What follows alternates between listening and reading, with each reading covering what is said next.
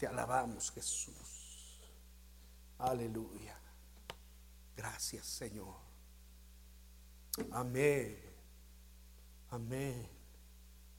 Él es nuestro Dios digno de ser exaltado. ¿Cuántos pueden decir amén? Amén.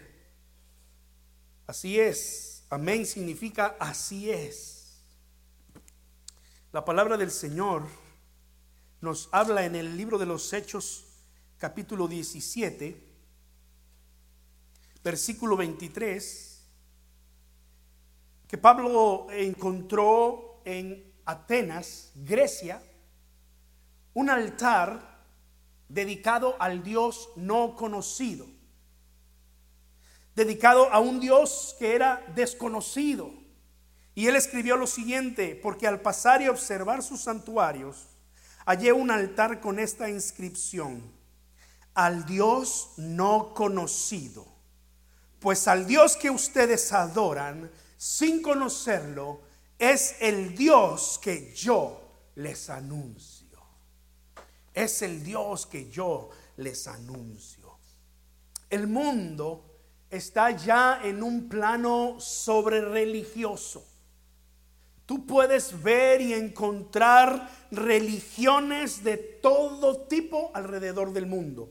Y en países como los Estados Unidos, Inglaterra y otros países similares en donde, en donde convergen culturas de todas partes, esto es una realidad. La, la globalización ha hecho posible que las religiones aún más pequeñas o aún más nuevas lleguen a nuestro país y empiecen a influenciar la vida de la gente.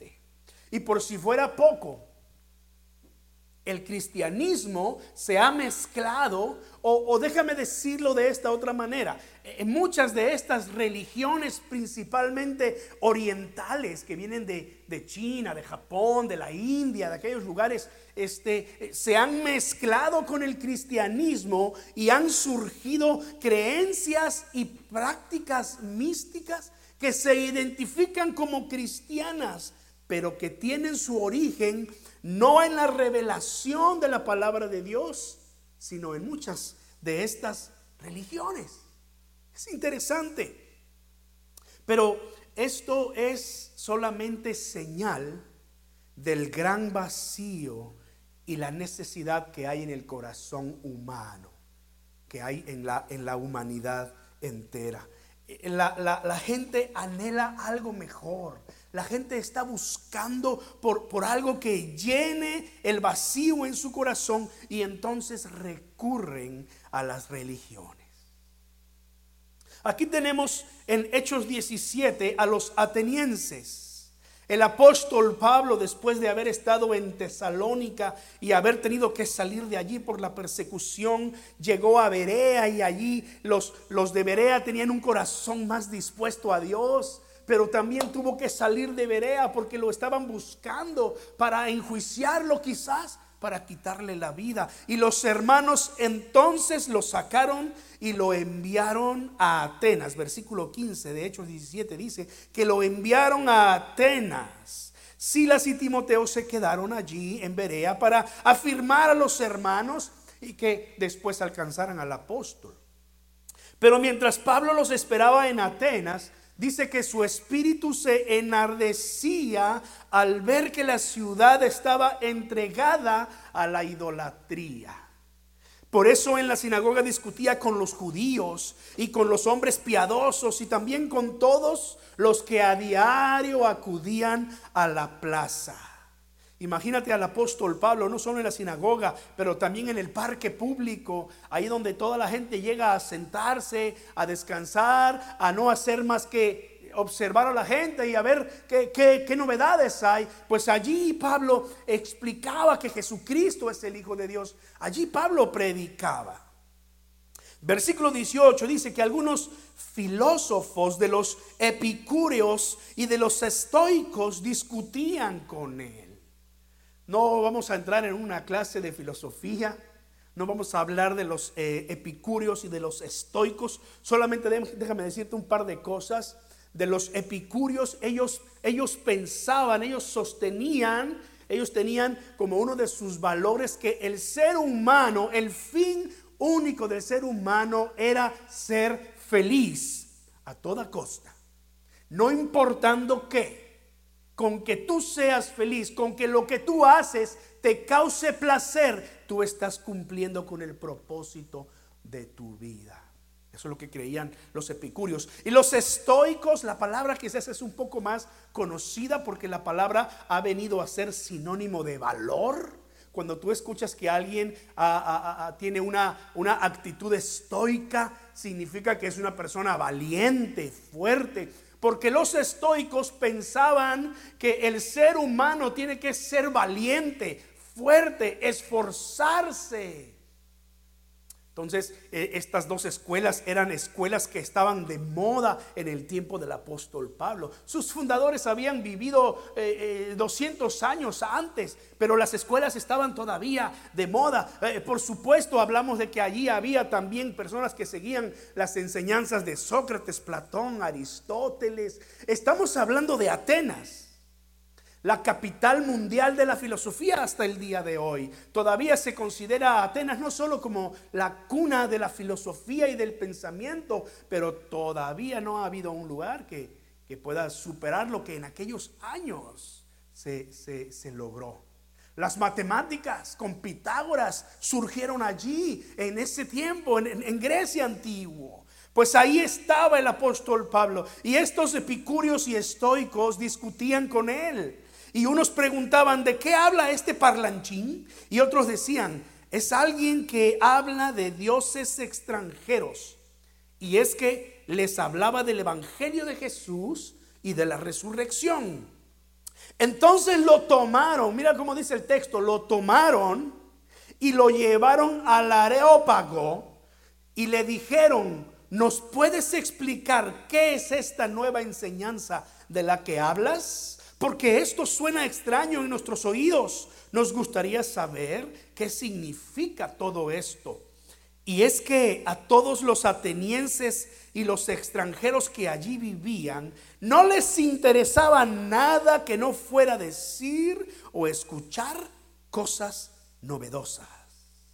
Entonces se puso en medio, Pablo se puso en medio del areópago y dijo, Ahora, el Areópago era un lugar en donde la gente podía llegar y allí se reunían todos los pensantes, los, filósofos, los curiosos, los chismosos, los ociosos, que no tenían nada que hacer y que solo querían oír algo nuevo. Y ahí se reunían y allí la gente tenía un foro para poder hablarle a todos esos pensadores de lo que ellos consideraban que era importante.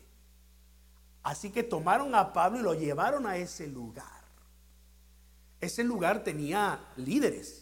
Había un grupo de personas que, lideraban allí el areópago. Eran, eran pensadores, eran personas encargadas de, de, moderar lo que las personas se paraban allí a enseñar y a decir. Por eso es que tomaron a Pablo, lo llevaron a ese lugar y Pablo aprovechó la oportunidad. Y lo que nosotros vamos a ver a continuación es una descripción en términos del pensamiento griego de quién es Dios para nosotros. Y es mi intención, hermanos, pasar por aquí en estos versículos y compartir con ustedes cómo Pablo presentó a Dios, su Dios, nuestro Dios. Recuerde, Pablo empieza su eh, eh, disertación diciendo, varones atenienses, he observado que ustedes son muy religiosos. ¿A poco no podemos decir lo mismo de la gente de este tiempo? En este tiempo también hay, hay mucha religión. Es más, acabo de, acabo de leer una, una ah, nota interesante en donde eh, ya se considera que ciertas tendencias políticas tienen connotaciones religiosas. Oh, wow. Imagínate, imagínate nada más. En todo veo que son muy religiosos, porque al pasar y observar sus santuarios, hallé un altar con esta inscripción, al Dios no conocido. Pues al Dios que ustedes adoran sin conocerlo, es el Dios que yo les anuncio. Tú debes saber que los, los eh, griegos en particular los atenienses, no querían ofender ninguna religión. No quería que nada ni nadie se les pasara por alto. De manera que había un altar casi en cada esquina para cualquier Dios habido y por haber. Y los del Areópago, los líderes del Areópago, seguramente pensaron, no es posible que, que se nos escape algún Dios. Así que si acaso algún Dios se nos ha escapado, vamos a levantar este altar que diga al Dios no conocido. Y Pablo se encontró con este altar y tomó ese pretexto y presentó a Dios, el creador del cielo y de la tierra. Ahora, lo interesante de esto es que ustedes creen que no había un altar para Yahvé, para Jehová, para Adonai, el Dios de los judíos? ¿Ustedes creen que los judíos no eran conocidos en el imperio romano? Por supuesto. Si los, los, judíos en ese tiempo y, también ahora, ¿verdad? Este, como nosotros los hispanos estamos por todas partes. Estamos debajo de cualquier piedra, dice alguien por ahí, ¿verdad? Levántese una piedra y se levanta un montón de hispanos. Y ahí estamos también. Y en ese tiempo los judíos estaban por todas partes. Y me llama la atención que Pablo no se dirigió a, a algún altar que pudo haber dicho Yahvé, Jehová, Adonai, el Dios de los judíos. Pero encontró la perfecta ocasión en el altar que dice al Dios no conocido. Pues al Dios que ustedes adoran es el que yo les anuncio, es el que yo les presento. Pablo tenía que ser específico. ¿De qué Dios te quiero hablar? Este es el Dios que yo te anuncio, que tú no conoces.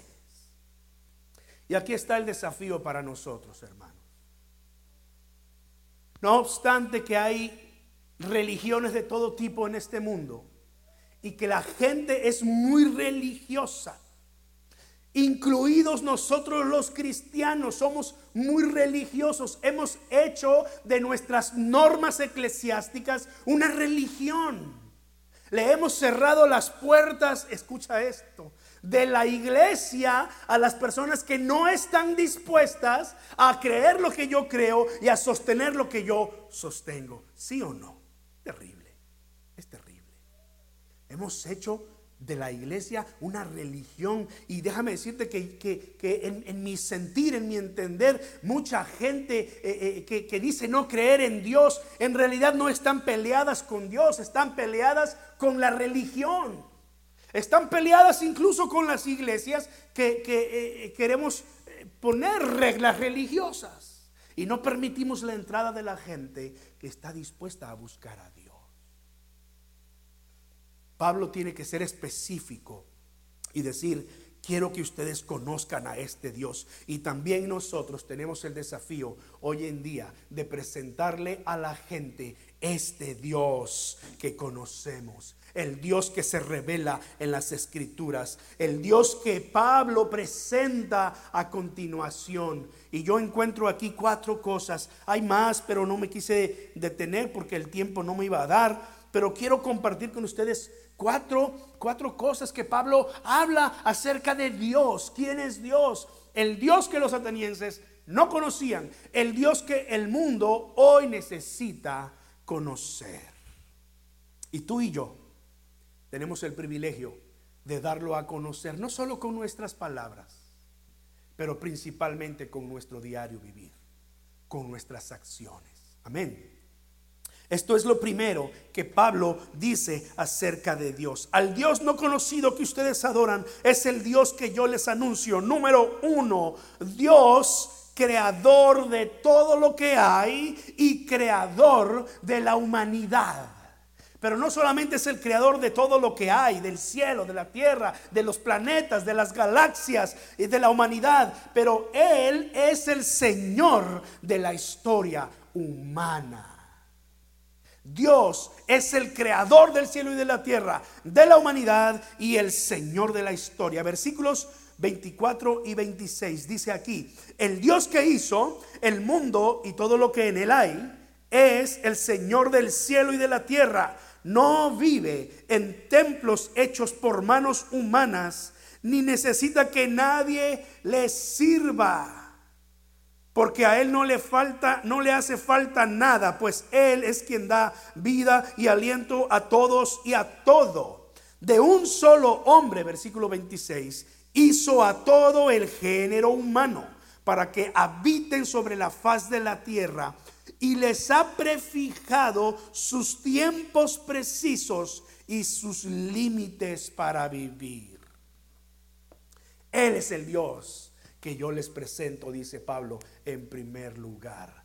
Mira lo que dice Isaías Ve conmigo a Isaías capítulo 42, porque parece que Pablo tenía en mente todas estas eh, eh, porciones del profeta Isaías que yo quiero compartir con, ustedes en, varios de, en varias partes de mi mensaje. Isaías 42, versículos 5 y 6. Isaías 42, versículo 5 y 6. Así dice el Señor, el que ha creado los cielos y los despliega, el que extiende la tierra y lo que ella produce, el que infunde su aliento en el pueblo que la habita y da de su espíritu a quienes la recorren. Yo soy el Señor. Yo te he llamado en el momento justo y te sostendré por la mano. Wow, ven, eh, cómo se parecen la descripción que Pablo está haciendo con las palabras del profeta Isaías. Ahora vea el capítulo 42, unos par de capítulos atrás, versículos 28 al 31. ¿Acaso no sabes? Ni nunca oíste decir que el Señor es el Dios eterno y el que creó los confines de la tierra.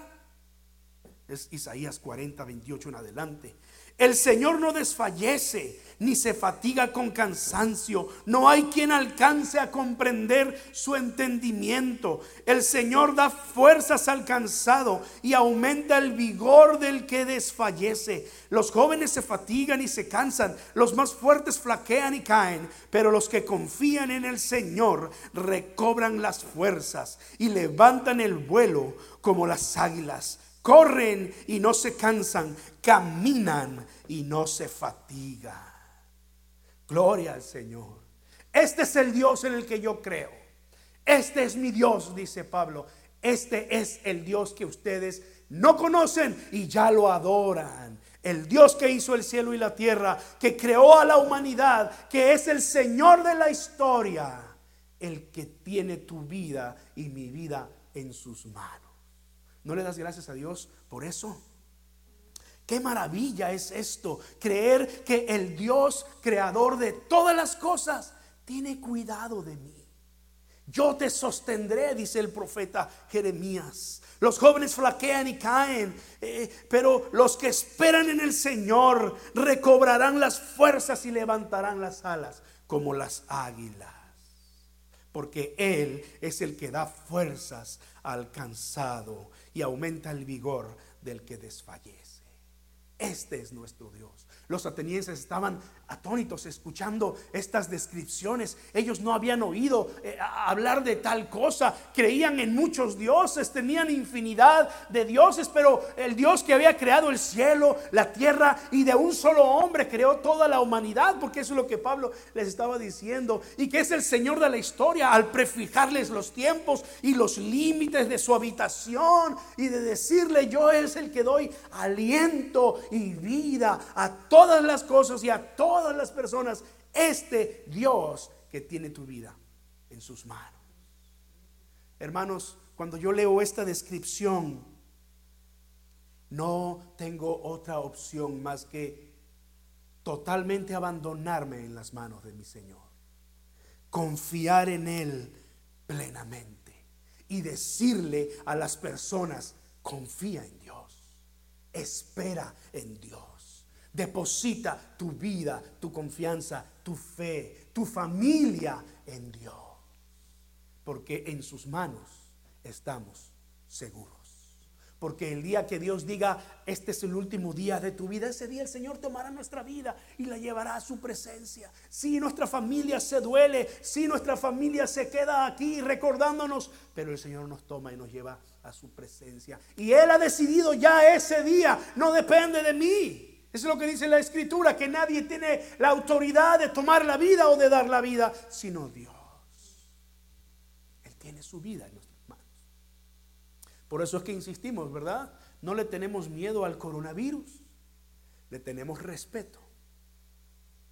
Y nos cuidamos porque somos personas prudentes, porque sabemos que hay una eh, parte de la población que está en mayor riesgo que otros y por eso no queremos causarle problemas a nadie. Usamos mascarillas, nos lavamos las manos, estamos seis pies aparte, separados dos metros, ¿verdad? Cada uno, de los otros, pero sabemos que Dios tiene control de todas las cosas porque Él es el Señor. Aleluya. Tu vida y mi vida está en las manos del Creador y sustentador del universo. Si Él con su voz creó las cosas y a su palma las cosas suceden, imagínate qué poder del Señor que está en nosotros. Gracias a Dios. Así que aquí está Pablo. Este es el Dios que yo les presento, el Dios que hizo el cielo y la tierra. Voy a regresar a Hechos capítulo 17. Es el Señor Dios Segundo lugar, dice el apóstol Pablo que este Dios que él presenta, el Dios creador del cielo y de la tierra, al mismo tiempo trasciende a su creación, pero también está cercana a ella. ¿Qué quiere decir esto? Que él no depende de la creación, que él no depende de, de la naturaleza que Él está por encima de todo, que más bien es Él es el origen y creador de todas las cosas, pero Él no depende de ellas. Por lo tanto, Él puede estar a lo lejos sin intervenir, pero al mismo tiempo la Biblia nos dice que Él ha decidido entrar en la historia humana y estar cerca de nosotros. Mira lo que dice eh, en versículos eh, otra vez 24 y luego 25. Final del 24 dice, no vive, no vive en templos hechos por manos humanas.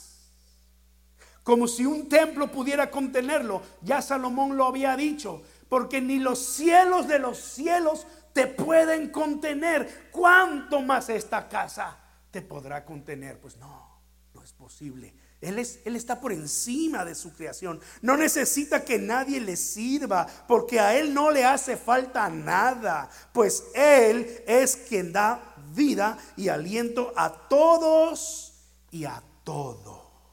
Wow. Otra vez voy a Isaías 40. Ve para allá si, si quieres acompañarme allí. Versículos 22 en adelante. Otra vez Isaías 40. ¿Acaso no lo saben? ¿Nunca lo han oído? ¿Nunca les dijeron desde el principio? ¿Acaso nadie les enseñó esto desde que se fundó la tierra? Él tiene su trono sobre el círculo de la tierra, cuyos habitantes son como langostas. Él extiende los cielos como una cortina y los despliega como una tienda de campaña. Versículo 25, ¿con quién entonces me pueden comparar? Dice el santo, levanten los ojos al cielo y miren quién creó estas cosas. Él saca y cuenta su ejército de estrellas. A todas las llama por su nombre y ninguna de ellas falta. Grande es su poder, tan poderoso su dominio. Apenas hasta 1400, 1500 la humanidad empezó a descubrir que la tierra era redonda. Y 700 años antes de Cristo ya Isaías venía profetizando que la tierra era redonda, declarando que el Señor se sienta sobre el círculo de la tierra. El Salmo 24 dice que la tierra es estrado de los pies del Señor. Es donde el Señor pone sus pies para levantarse o para descansar.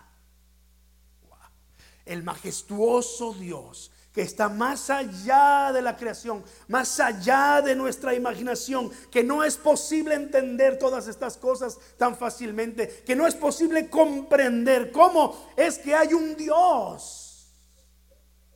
La ciencia no lo puede demostrar, porque Dios es, y Él es eterno, desde siempre y para siempre. Mi mente está limitada, no lo puede entender. La mente del científico, la mente del, del, experto más avanzado, más estudioso, está limitada y no podrá llegar más allá de lo que la ciencia le puede ayudar. Pero Dios está por encima su creación. Y sin embargo ha decidido venir entre nosotros Hechos 17, 28 dice que el apóstol Pablo presentando a este Dios maravilloso, majestuoso, dice, porque en Él vivimos y nos movemos y somos. Ya algunos poetas de entre ustedes lo han dicho, porque somos linaje suyo. El, Señor Jesús decidió venir, Dios decidió venir en la persona de Jesús y morar entre los hombres, morir por la humanidad, ascender al cielo y establecerse en el corazón de los creyentes por medio de su Espíritu Santo. Dice la escritura en el Evangelio de Juan que Jesús dijo, no los dejaré huérfanos, vendré a ustedes, estaré con ustedes, moraré en ustedes por medio del Espíritu. Ese Dios majestuoso, creador de todo lo que hay, decide estar cerca, cerca de nosotros. Ahora, ¿por qué Él quiere estar cerca de nosotros? Esta es la tercera enseñanza que Pablo da de nuestro Dios. Ya dijimos, Él es el creador. Él está por encima de la creación, pero al mismo tiempo está cerca, porque Él Número tres, quiere ser buscado y encontrado por la humanidad. Él quiere ser buscado y encontrado. Mira el versículo 27 de Hechos 17. A fin de que busquen a Dios y puedan encontrarlo, aunque sea a tientas. Pero lo cierto es que Él no está lejos de cada uno de nosotros. ¿Sabes que hay mucha gente en este tiempo que sinceramente están buscando a Dios. Y lo están buscando en muchas religiones, en muchas prácticas, eh, incluso algunos con toda su sinceridad dicen yo no pertenezco a ninguna religión, yo no pertenezco, yo yo busco a Dios, yo creo en Dios y punto, porque están en esa sinceridad de búsqueda de Dios, en el en el entendimiento en lo más profundo de su corazón que Dios se hizo cercano porque Dios quiere que la humanidad lo busque y lo encuentre. Y Pablo dice interesantemente, no importa si es a tientas, no importa si es como, como quien no puede ver claramente, pero que tiene un corazón sincero buscando a Dios. Porque la escritura dice que si alguien busca de todo corazón a Dios, lo va a encontrar. Lo va a encontrar. El versículo 27 nos dice esta gran verdad. Lo cierto es que Él no está lejos de cada uno de nosotros. Mira que se los está diciendo a los atenienses, personas que no tenían la misma fe que el apóstol Pablo, pero como diciéndoles Pablo, quizás ustedes en todos sus, sus pensamientos tan profundos que han tenido a lo largo de los años puedan llegar a reconocer que hay un Dios. Y los expertos ah, han llegado a coincidir que por lo menos Platón y Aristóteles llegaron a la conclusión de que el mundo no es creación de la casualidad, sino diseño de un pensamiento superior. Fíjate.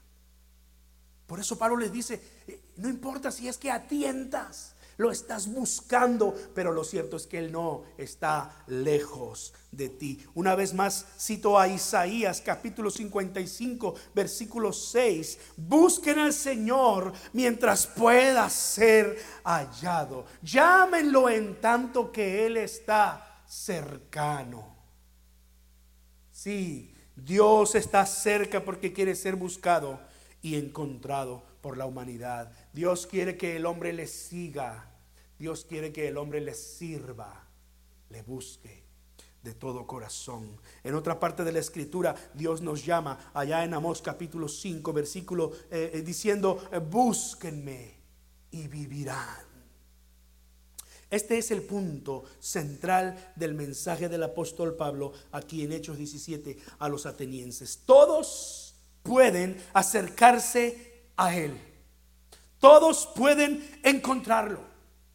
No importa si tu búsqueda no es perfecta, Él está cerca de ti y Él mismo te guiará a encontrarlo.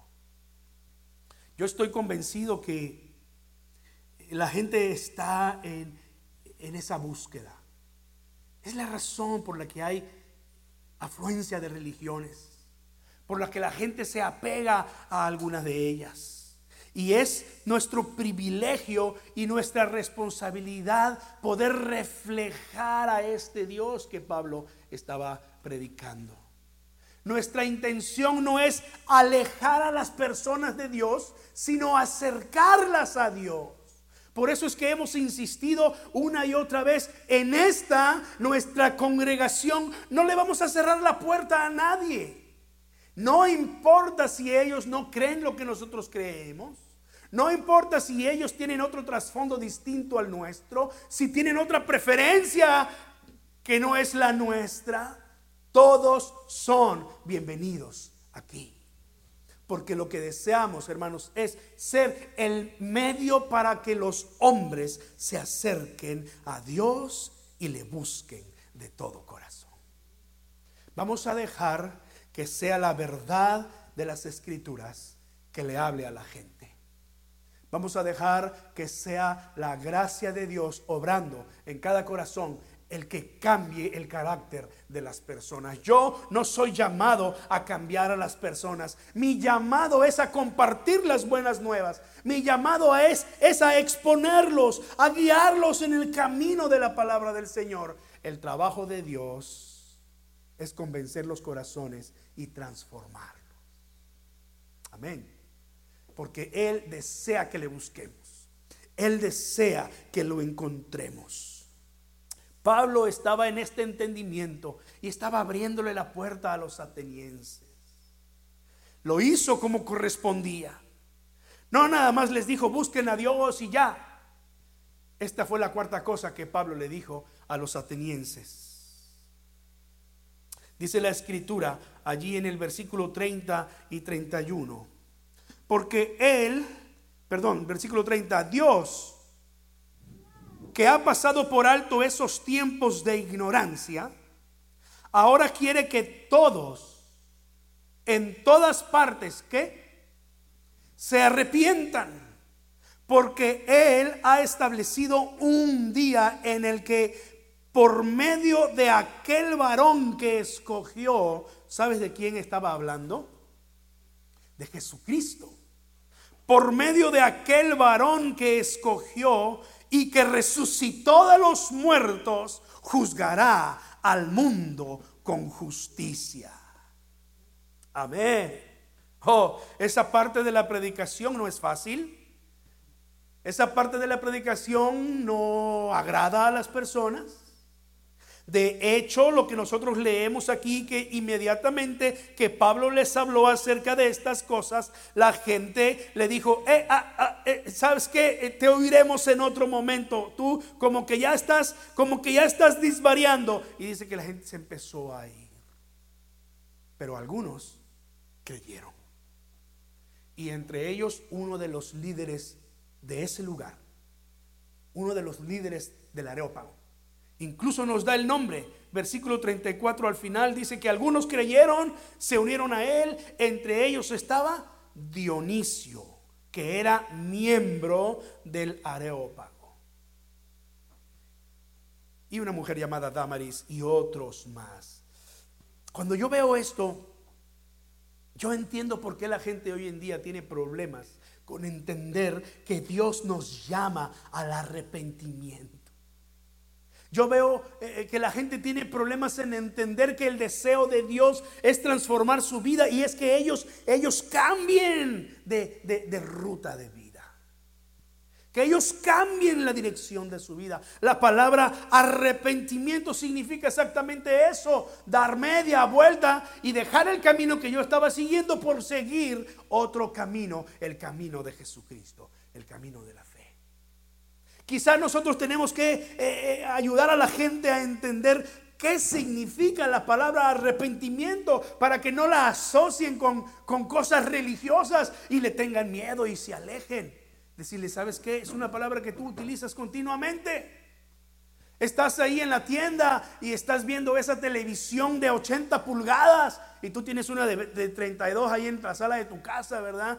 Y tú no necesitas otra porque esa trabaja muy bien. Y tú estás allí dudando, no me alcanza con el cash de esta quincena, pero si saco la tarjeta de crédito tal vez, ¿verdad? Y la televisión te cuesta 800 dólares. Y, y al momento, casi al momento en el que estás a punto, tú, tú dices, no, ¿sabes qué?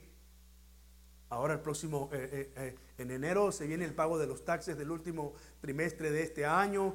Este, no sé cuánto me va a tocar pagar. Además, la universidad de, mi, de mis hijas, ya no nomás tengo una, ahora tenemos dos, ¿verdad? La universidad de las niñas, la mensualidad que tengo que. No, no, ¿sabes qué? No, este, no, no, no voy a, no voy a llevarme la televisión. Eso es arrepentimiento, es, cambiar el, camino que llevabas. Ibas, ibas directito a tu ruina financiera. Y le diste la vuelta y dijiste, no, no me voy a gastar ese dinero que no tengo ahora. ¿Verdad? Eso es arrepentimiento. Y Pablo le dice a la gente, Dios te está buscando, mm, perdón, Dios te está llamando porque Dios te quiere transformar. Dios desea que tú te arrepientas. Porque un día Él va a juzgar a este mundo por medio de aquel varón al que resucitó de los muertos, Jesucristo. Él es el centro de este asunto. Él es el medio por el cual nosotros somos salvos. Él es el medio por el cual nosotros podemos acercarnos a Dios. Él es el camino, la verdad y la vida. Y nadie viene al Padre si no es por mí, dijo Jesús. Hermanos, otra vez cito Isaías capítulo 55, versículo 7, que dejen los impíos su camino, arrepentimiento, que dejen los impíos su camino y los malvados sus malos pensamientos, que se vuelvan al Señor nuestro Dios. Y Él tendrá misericordia de ellos, pues Él sabe perdonar con generosidad. Este es el tiempo del arrepentimiento. Este es el tiempo de cambiar. Este es el tiempo de mostrarle al Señor corazones como los varones de Berea, corazones humildes, corazones dispuestos. Y no solamente nosotros somos llamados al arrepentimiento y al cambio de nuestra vida, porque nosotros necesitamos estar a cuentas con Dios en todo tiempo. Él es amplio en perdonar, dice Isaías en otra versión de las escrituras. Él es generoso para perdonar. Si alguno, dice Juan, primera de Juan, si alguno hubiese cometido pecados, abogado tenemos para con el Padre, a Jesucristo el justo. Amén. Hermanos, somos llamados a vivir de esta manera y somos llamados a presentarle a este mundo a nuestro Dios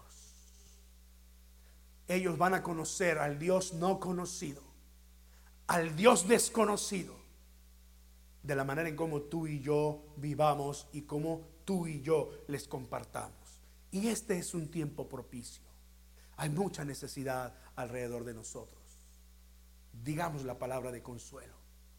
Guiemos a la gente a confiar en Dios. Digámosles, mira, este es el Dios que el que hizo el cielo y la tierra y que sostiene con sus manos nuestra vida. Cree en él, confía en él, descansa en él.